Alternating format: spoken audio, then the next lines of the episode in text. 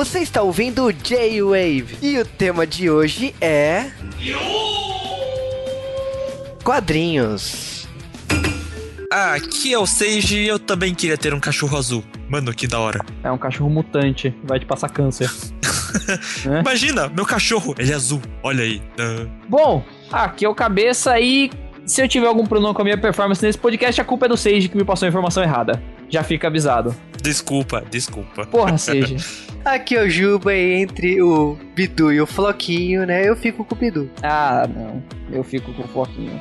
Porque ele Na é verdade, meu favorito, o meu favorito sempre foi o Monicão, porque ele parece estar sempre usando cocaína, né? Sempre ele. o Monicão usa peruca, né? É, então, não, eu acho demais o Monicão.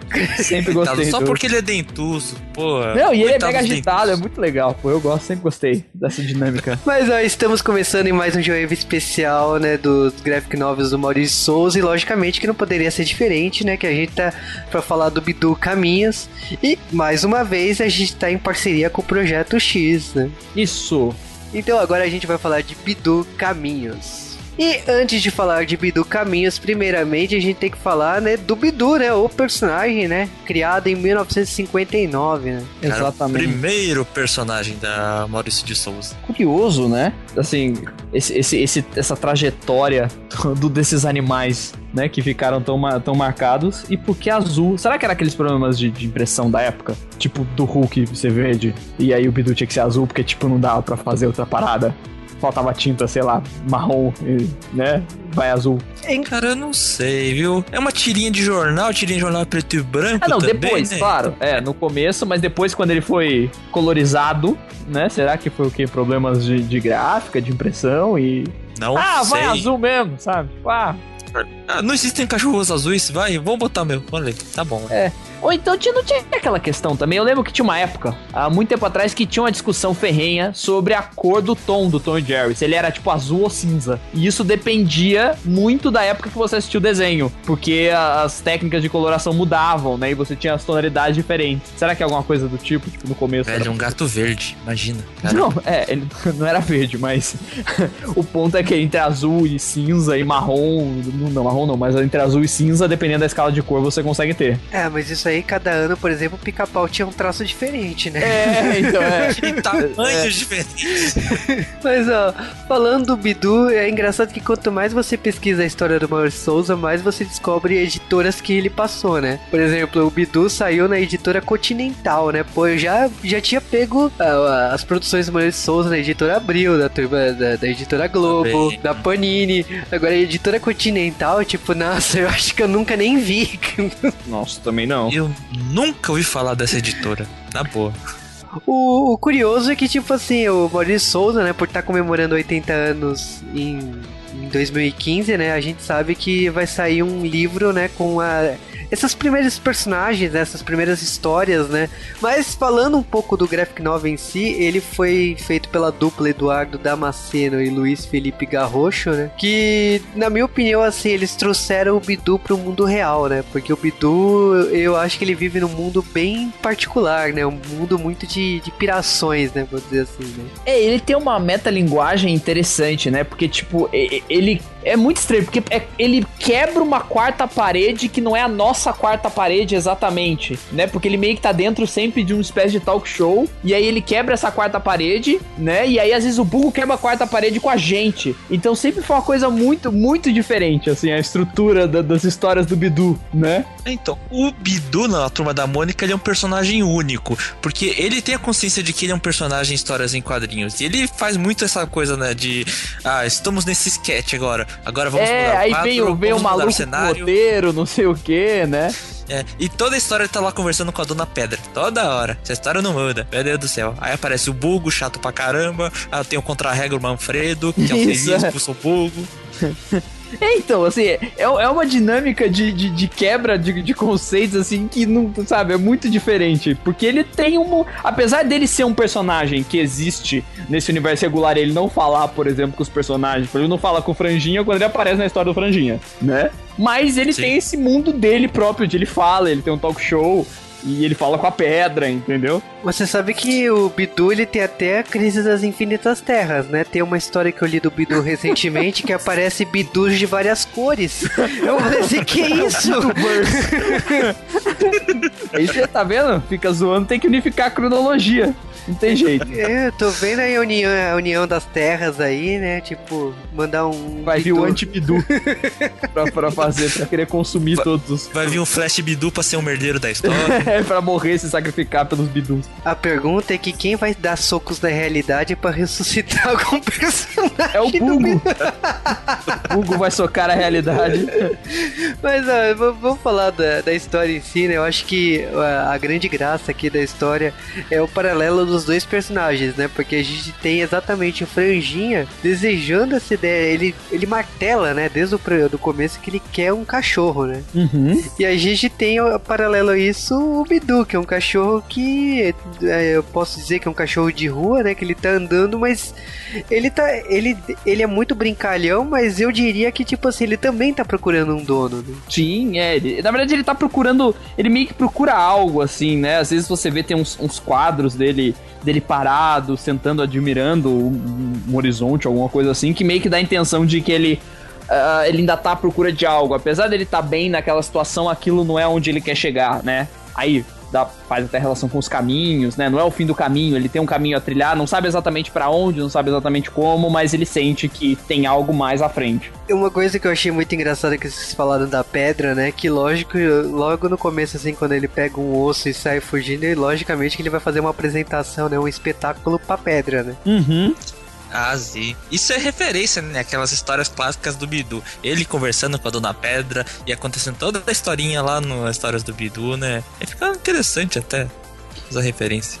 E aí uma estrutura interessante que até o, o eu já ouvi até o, o próprio Sidão comentando, é que eles tinham um problema que eles falaram: peraí, olha, é, tudo bem, o Bidu fala, mas a gente não, não vai poder colocar um balão de fala nele né? Eles, senão não, não, não, não faz sentido. Tem pessoas que falam. Então eles fizeram essa estética dele falar por meio de imagens nos balões, né?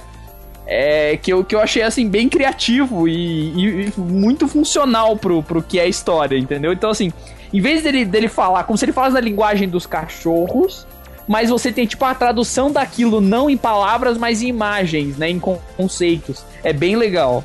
É, você vê a quarta parede dos quadrinhos do Bidu exatamente dentro do balão. Então, é, eles conseguiram emular bem de trazer o estilo do Bidu sem ferir a, o fator realidade, né? Que é a abordagem que eles, que eles uhum. optaram, né? Não, assim, e o único, único balão de fala do Bidu mesmo é os pensamentos dele, né? Coisas mais reflexivas que ele diz assim, a história de como eu conheci meu melhor amigo, vocês vão conhecer agora, né?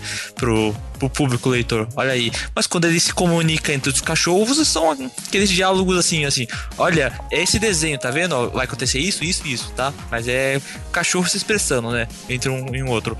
Mas assim, não é diálogo, né? Não tem, né? Como aquele conceito de que é a realidade né? para um cachorro que ele não vai se expressar por meio de falas, né? Pô, ou entre comunicar com o humano também. Ele não vai falando, né?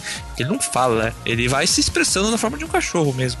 Isso Agora, que é interessante. Uma pergunta que eu quero, assim, fala logo no começo, aparece um cachorro amarelo gordo. Ah, na minha opinião, é o Bugo. Não, aquele é o Bugo, com certeza. ah, com certeza.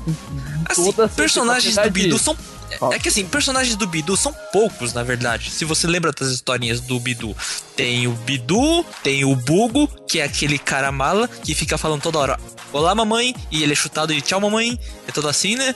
Tem o Contra-Regras, que seria o Manfredo, mas não tá aqui no gráfico MCP. Tem um amigo que é o Duque. Tem o cachorro grandão, né? Que incomoda ele, o Rufus. E é, os personagens, a Dona Pedra, a Dona Árvore, por aí vai, né? São é. poucos mesmo. Esse cachorro que acaba dando uma porrada no Bidu logo na sequência, então ele é uma criação própria pra. pra, pra não, eu, é, é, o Rufus, ele já existia, se eu não me engano, né? Assim, aqui ele foi botando um tamanho maior. Ele não é um personagem de destaque, né? Ele é mais aquele pequenininho mesmo, né? Pra assim, ah, deu uma briga, tem aquele cachorro malvado pra ele, né? Então, mas acho que ele já existia, se eu não me engano, né? Agora, os que já apareceram, o Bugo, que é o amarelo, o amigo dele, o Duke, né, que vai aparecendo também, que tinha a garotinha atrás dele, tá? E eles já, já são personagens assim, existentes das histórias do Bidu. Só não tem o Manfredo, porque o Manfredo é um contra-regras, né? E aqui não ele, ele é Ele é a quebra da quarta parede total, assim, Exatamente. Assim, né? Isso. Aqui não tem, porque essa aqui não tem. O personagem não é um personagem assim. O Bidu não é o protagonista das histórias de quadrinhos. Ele é mais aqui nessa história do Graphic MSP, né? Eu sou um personagem e eu vivo uma história em quadrinhos. Não, essa aqui eu sou um cachorro mesmo. Normal. Sim. Então não vai ter essa quebra de quarta parede dele ser um personagem no seu talk show de cachorro. Né? E essa é uma das histórias que. Aí, aproveitando até a brincadeira do Juba com relação a Crise Infinitas Terras, universos paralelos é que ela, de certa forma, ela entra pra, pra cronologia oficial, né? Vamos colocar dessa forma. Porque ela retrata um período anterior ao que a gente já viu nos quadrinhos regulares. Então, se o astronauta se passa totalmente numa espécie de universo paralelo, né? Num, não dá para fazer uma referência direta, não dá para dizer que é exatamente um continuação, ele é o futuro, é o passado. Aqui você tem aquilo que em tese é o passado da do Bidu e do Franjinha. Como lá no Turma da Mônica Lazo, você tinha aquelas passagens do passado, que eram eles bebês, né, crianças, que seria o início da relação deles como, como turma. É engraçado isso porque você tá falando assim do astronauta, por exemplo, e das histórias dos, dos quadrinhos do, do astronauta, ele já fala em magnetar, mesmo sendo uma coisa totalmente diferente. Exatamente. A referência já foi feita na cronologia do, do astronauta isso. tradicional. Mas o, o Bidu aqui é, é praticamente realmente uma história de origem. Você, você conhece, né, realmente os primeiros momentos e o sofrimento do Bidu, e é curioso isso, né, porque você você vê ele apanhando, você vê ele, ele vendo todo mundo com uma família e ele, ele não se encaixa, né, nessa questão de família. Depois ele sendo pego pela, carro, pela carrocinha e indo parar, eu diria no oásis, né, dos cachorros, né, porque ele vê um monte de cachorro amigo ali dentro, né, e logicamente, né, que aquele cachorro que, que espancou ele acaba parando lá também. Então você está sendo apresentado, como o Cabeça falou, a, a origem do Bidu, né, e, e os personagens que estão ali. E tem, e tem personagem que vai aparecer aqui que é da turma da Mônica, né? Entre os amigos do Franjinha, né? Ah, aparece depois, né? O Franjinha e ele sendo perseguido pela Mônica, e ver de relance a Mônica como é, né? É muito uma história de relance, é de origem mesmo, né? Até porque a origem assim do Bidu Conhecendo o Franjinha, eh, quando o Franjinha tava bem mais novo, né, do que a Mônica conhecendo uh, aquelas é histórias eles do... eram mais velhos, né? Essa é que na verdade essa é esse antro do, do Franjinha, do Titi, eles são mais velhos do que a, a, turma da Mônica em si, né? Aquele quarteto. Sim, é. sim. Mas e eu aí... acho que assim, que o Franjinha ele conheceu antes, né? Do que toda aquela história no Laços, antes do sim, Cebolinha sim, conhecer o Floquinho, né? Se a gente tentar fechar uma cronologia, né? Uma cronologia unificada das MSP, é, sim, é bem antes. E é, é, bem, é bem que a gente tem lógica, assim, a gente fala que os traços talvez sejam mais parecidos, né? E, e casam, e, e o estilo de abordagem, então talvez seja do mesmo universo, mas na prática, na prática a gente também sabe que cada universo é um universo próprio, né? Então, né, tentar fazer conexões entre uma obra e outra, a gente vai ficar perdido, né? Vai, é, vai ser literalmente uma crise das infinitas terras né? Sim. Mas é, é seria, o... seria legal ver isso naqueles especiais que eles fazem da. da né, da, da revista. Não é, não é bem da revista comum, mas é aqueles que eles fazem de paródias de filmes, de séries, essas coisas, né? Que tem os especiais. Eu ainda Podia... acho que vai rolar, mas vai dar um trabalhão pra cada ah, desenhista. Com certeza. com certeza. calma aí, calma aí.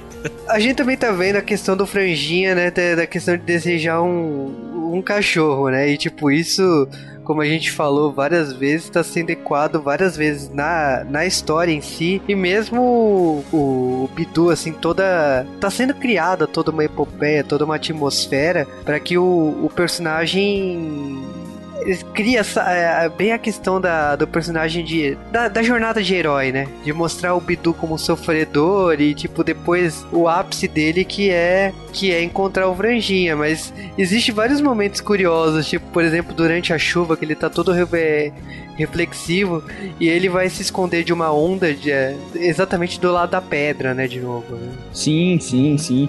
Eu acho que tem, ele tem alguns, uh, alguns momentos, esse primeiro, principalmente da chuva, eu acho muito bonito, né?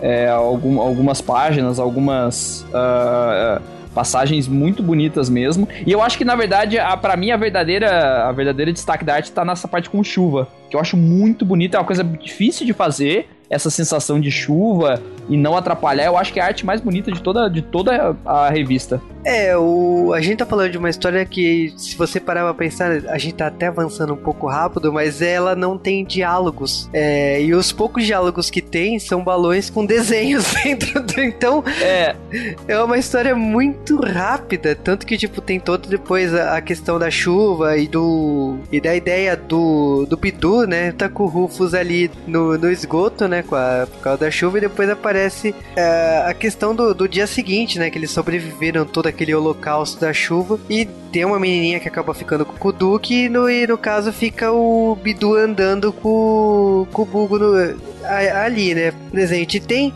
É muito engraçado isso que, tipo assim, na, no final da, da história tem um, um truque clichê, né? Que tipo assim, o, o Bidu acaba vendo um osso e uma caminha de, debaixo de uma caixa de madeira e ele acaba caindo no truque, caindo no truque, né? Ele acaba tão cansado, tão desgastado, ele acaba descansando ali e o franjinha acaba encontrando ele, né? Então, é aquele momento do do final da história, né? Que é o dia que os dois se tornaram melhores amigos, né? E o Bidu acaba se tornando membro da família do Franjinha. Né? Uhum. É legal ver esse clima né, dessa história, assim, porque é uma história de origem, uh, mas é uma, história mais de encontro, né? Encontro predestinado. Mas para ter esse encontro predestinado teve toda uma aventura, né? Mas por causa do Bidu, que é mais o protagonista, tem a vida sofrível, uh, ele teve uma jornada, né, com os amigos, em aventuras, encontros, salvou todo mundo e merece a recompensa final, que é ter um dono. O dono tipo Franjinha, que tava há tempos querendo encontrar um cachorrinho, né? Então é o seguinte, uh, para mim essa história do Bidu é muito aqueles filmes de sessão da tarde, sabe? Um garoto tá querendo um cachorro e aí você vê todo aquele cachorro, que é aquele momento predestinado e você vê que o momento maior de alegria é quando ele encontrar aquele dono definitivo, né? Aquele dono predestinado na sua vida. Que é, nesse caso é o tal franjinha. E é o seguinte, eu digo que essa história considerando o público-alvo, é a história da Graphic MSP que tem um público-alvo de menor idade. Que a pessoa que está começando a ler. Eu acho que é o melhor público-alvo para essa história daqui, que é o do Bidu, né? Tanto que não tem tantos balões. Ah, os diálogos entre cachorros são imagens positivas, né? Ideias sendo lançadas também. Olha aí. E são pouquíssimos textos. Então, eu acho que é uma história muito legal. Sem contar que o Bidu é um. Ele tá com esse desenho tão bonito, tão legal, carismático, comovente, bonitinho, né? Sabe? Fofo, fofo. Então, acho que é uhum. legal, né? Para esse público-alvo bem jovenzinho. De todos do Graphic MSP, na minha opinião, então é o de menor, o de menor idade, né? O público-alvo, o foco dele.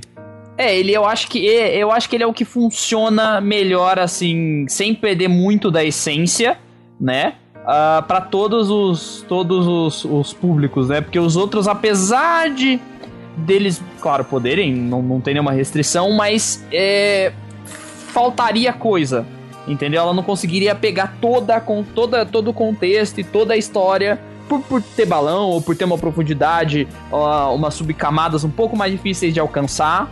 Nesse aqui não, nesse aqui como tem, como o Juba falou muito bem, é, tem muito desse da, da, linguagem visual, né, e das referências de imagem. É, ele é quase todo aproveitável por uma criança mesmo. E é, isso é bem interessante. É, a história, eu acho que, eu não sei, pelo estilo que tem no, no álbum, ah, parece assim um, um, roteiro de uma animação, né? Tanto que tem, na hora que, de, que aparece o título da história, parece que você tá realmente vendo um desenho animado estático, né? Uhum. Então a sensação que eu tenho desse graphic novel é que realmente parece um desenho animado que foi fotografado frame a frame, né? E eu achei a arte belíssima, eu acho que também eu concordo com o Seiji em falar que é uma obra bem bem pro público mais novo assim, até porque tipo tem uma profundidade, tem uma seriedade, mas também não ela não puxa tantos conceitos para serem pensados igual as outras obras que a gente viu aqui, né? Então, eu acho que o Bidu ele ele pode ser sim uma porta de entrada até para quem não colecionou nenhum nenhum número, né, dessa coleção e começou pelo Bidu, né, porque achou fofinho, sei lá, é é uma porta de entrada muito bem-vinda. E talvez isso gere até um choque, né, para esse mesmo leitor tentar ler coisas com outras obras como Turma da Mônica, Laços, o Astronauta, né, Magnetar, e o Chico talvez o Chico Bento seja o que chegue mais próximo aí, porque é, engra é engraçado e tal. Então é engraçado que o, o cara que começou a acompanhar esse selo pelo Bidu pode ter um choque sim com as outras obras, né? Porque parece como tá sendo feito os filmes da Marvel, sabe? Cada é um filme de super-heróis, sim. Então é um, é um graphic novel do, do Mario de Souza, que é um, baseado no personagem que ele criou. Mas não necessariamente será um quadrinhos do estilo do Mario de Souza. Cada um traz uma abordagem e uma faixa, na minha opinião, né? Eu sei que é para classe é classificação livre, mas na minha opinião, o é, cada autor acaba puxando sardinha para um público diferente. Então, aqui o, o Bidu, por mais classificação livre que seja, você percebe que realmente é para um público mais infantil. E como o Chico Bento também, como talvez o Laços também seja. Então tem essa, é, tem essa nuance que é coisa que, por exemplo, assim, astronauta e piteco não, não encaixa nessa, nesse critério que esses, que esses artistas estão é, pensando e desenvolvendo as obras aqui, né? Com certeza como a gente falou aqui, se o Piteco tem Uh, uma, uma, uma, coisa bem mais adulta, né? Bem mais. Não é nem a questão de profundidade, mas bem visual pro adulto mesmo. O Bidu tá pro outro lado. E não que um seja melhor que o outro, mas é simplesmente o estilo de quem tá fazendo e do que eles querem entregar com essa história, né? E a gente, e para mim funciona muito bem a dinâmica, a estrutura do que eles do que eles tentaram fazer aqui. Eu não acho que Bidu ganhe um segundo volume, porque como é uma história que funciona hum. como origem, eu não acho que, tipo, se tiver uma continuação vai já se passar Ah, com certeza. Continuação direta não, né? Você não tem um prequel parte 2. É, difícil. Eu, eu acho improvável, entendeu? Vai ser em outro momento da vida do Bidu, sei lá, em algum. Vai ser totalmente diferente. Não, é, talvez até ah, já com uma estrutura mais próxima do Bidu que a gente conhece, com brincadeiras, né? Mas acho que, assim, uma continuação direta disso aqui acho meio difícil. Bem, é, é, eu acho bem provável. É, de, todos os, de todos os títulos que eu vi, eu acredito. O Piteco eu até gostaria de ver mais, mas o, o Bidu eu, eu, eu não vejo como continuar. Lógico que, tipo assim, não ver como continuar acaba sendo o grande desafio do, do autor, né? De ser tanto desenhista como, como roteirista, ver como, como você vai desenvolver uma continuação aí, né? Sim, sim. Não, assim, a de Bidu mesmo, na verdade, eu gostaria de ver talvez uma outra abordagem, talvez por um outro artista, a pegando aquela, aquela ideia do, do Bidu, ele ser um personagem de quadrinhos, ele saber que é um personagem de quadrinhos, né? Aí vem toda aquela piada de sketch, né, dele. Aí seria legal ver isso também. Uma outra história do Bidu nesse foco, né? Tem lá ele, o Manfredo, ele lá conversando, o Bugo invadindo o cenário toda hora. Que era até interessante ver isso, vai. Seria maneiro ver o Bidu em diversos cenários, né? Na turma uhum. da Mônica. Seria maneiro ver essa abordagem. É. Mas não do daqui, do Bidu desse daqui que já foi feito, né? Não dá, eu acho que não dá mesmo. Esse Bidu, ele não, eu acho que ele não se encaixa nessa proposta. Então talvez um Bidu com uma outra releitura, uma outra reinterpretação já se encaixe nessa proposta que você falou. Sim, um tom mais cômico, sabe? Tipo do Gustavo Duarte, aquela coisa bem humor, bem, bem de humor mesmo, né? Não essa aqui fofa pra caramba, que acho que não dá, não, infelizmente não dá o que aquela que eu disse, né? Aquela proposta de humor né? de, de saber que ele é um personagem de quadri, história de quadrinhos e, invadir, e quebrar a quarta parede toda hora. Uhum. Exa exatamente, logicamente que a gente recomenda, porque é uma história belíssima, eu gosto do conceito dela e é bonito na coleção, né? Eu acho que cada número. Ele é fofo, ele é fofo. A melhor, melhor sugestão, na minha opinião, pega aquela seu sobrinho, se tiver um filho, bem, bem novinho lá, começando a ler, mostra isso aqui para ele e vê o, o sorriso nos, nele, né? Os, você vai ver. Ele vai, vai amar o Bidu. E aí, quem sabe, você consegue mostrar as outras obras, né? E quando ele foi um pouquinho mais crescidinho, você mostra o astronauta e o Piteco. Ah, é. é. Esse daí é pra mais juvenil mesmo, adulto.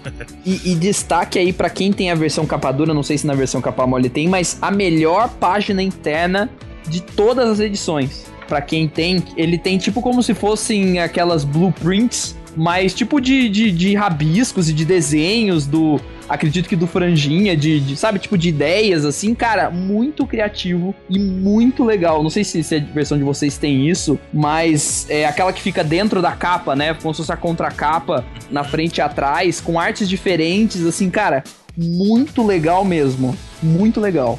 É um acabamentozinho, mas que dá um, sabe, dá um. É um fica tão mais bonito quando você vê esse, esse cuidado na, uh, na obra, que é muito legal mesmo.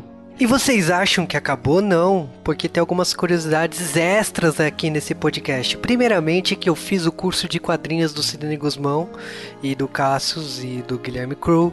E no caso, a palestra do Sidney Guzmão é uma palestra maravilhosa que falou muitas curiosidades de MSP. E uma delas que a gente tem que falar do Bidu é que, primeiramente, Bidu é uma resposta sim de pavor esparciar lá do Chico Bento que teve um leitor que reclamou que não tinha diálogo na história, né? Era muita imagem. E aí ele pensou que tipo imagem também é leitura. E é por isso que no Bidu Caminhos os balões do Bidu são desenhos, exatamente unindo os dois universos do Bidu, até porque o Bidu bípede é o, é o Bidu que fala e o Bidu de quatro patas é o Bidu do franjinha que não fala. E isso foi uma solução bem interessante né, para os autores, né, o Eduardo Damasceno e o Luiz Felipe Garrocho. Outra coisa que eu gostaria de falar é que o Bidu, na história do Ouro da Casa, né, a primeira história que abre uma história de massinha, feita por Flávio Teixeira de Jesus, que é uma história muito legal, né, stop motion, mostra o, um cachorro, né, o Bidu, sendo pintado de azul, né, por causa de uma caixa, né, que acabou caindo anil nele e ele ficou todo azul e que o personagem que para mim é o Maurício Souza fala que ele teve uma grande ideia por, devido ao cachorro dele branco ter ficado azul. Na história que também fala que Bidu é um termo para esperto, né? É, eu acho que acaba sendo a origem do Bidu e é por isso que a caixa que o Franjinha no final do Bidu Caminhos encontra é essa mesma caixa de anil que pintou o Bidu. Vale outras outra curiosidade aqui, que originalmente Bidu Caminhas não seria desenhado por Eduardo Damasceno e Luiz Felipe Garrocho, que seria desenhado por Paulo Crubin e Cristina Eiko, que é lá do Penadinho Vida. Só que como eles estavam em dúvida, né, se seria essa dupla ou a dupla escolhida, né? Acabou que tipo assim mudou muitos cronogramas, mudou até gêneros, né? Porque Sidney Guzmão não escondeu que cada MSP terá um gênero diferente. E Penadinho seria de terror, mas graças à dupla Paulo Grubin e Cristina Eiko, acabou que o gênero mudou para uma comédia ali, meio anime e mangá, e trouxe, né, essa dupla escolhida para o Bidu, que foi o Eduardo Damasceno e Luiz Felipe Garrocho, que mudou tudo no final da, das duas obras. Uma coisa que é bem lembrada pelo Sidney também na palestra que ele falou é da questão da onomatopeia, né? Que tipo, eles não sabiam como driblar isso, utilizar bem na arte. E ele fala muito bem que a arte do Bidu Caminhos utiliza muito bem as onomatopeias, as inserindo na arte da história.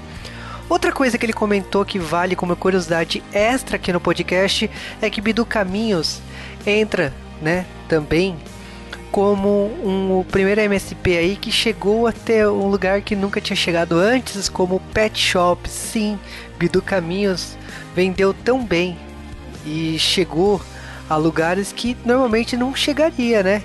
E Pet Shops estavam ch chamando, né, e pedindo para vender esse MSP. Logicamente que eu ouvi outras curiosidades de mercado sobre MSP e próximos J-Waves de MSP terá curiosidades de produção aí sobre isso e esperamos agradar o pessoal que gosta desse tipo de curiosidade aqui no J-Wave. Então até o próximo J-Wave que tiver mais e mais sobre os outros títulos do MSP que a gente chega nessa segunda fase.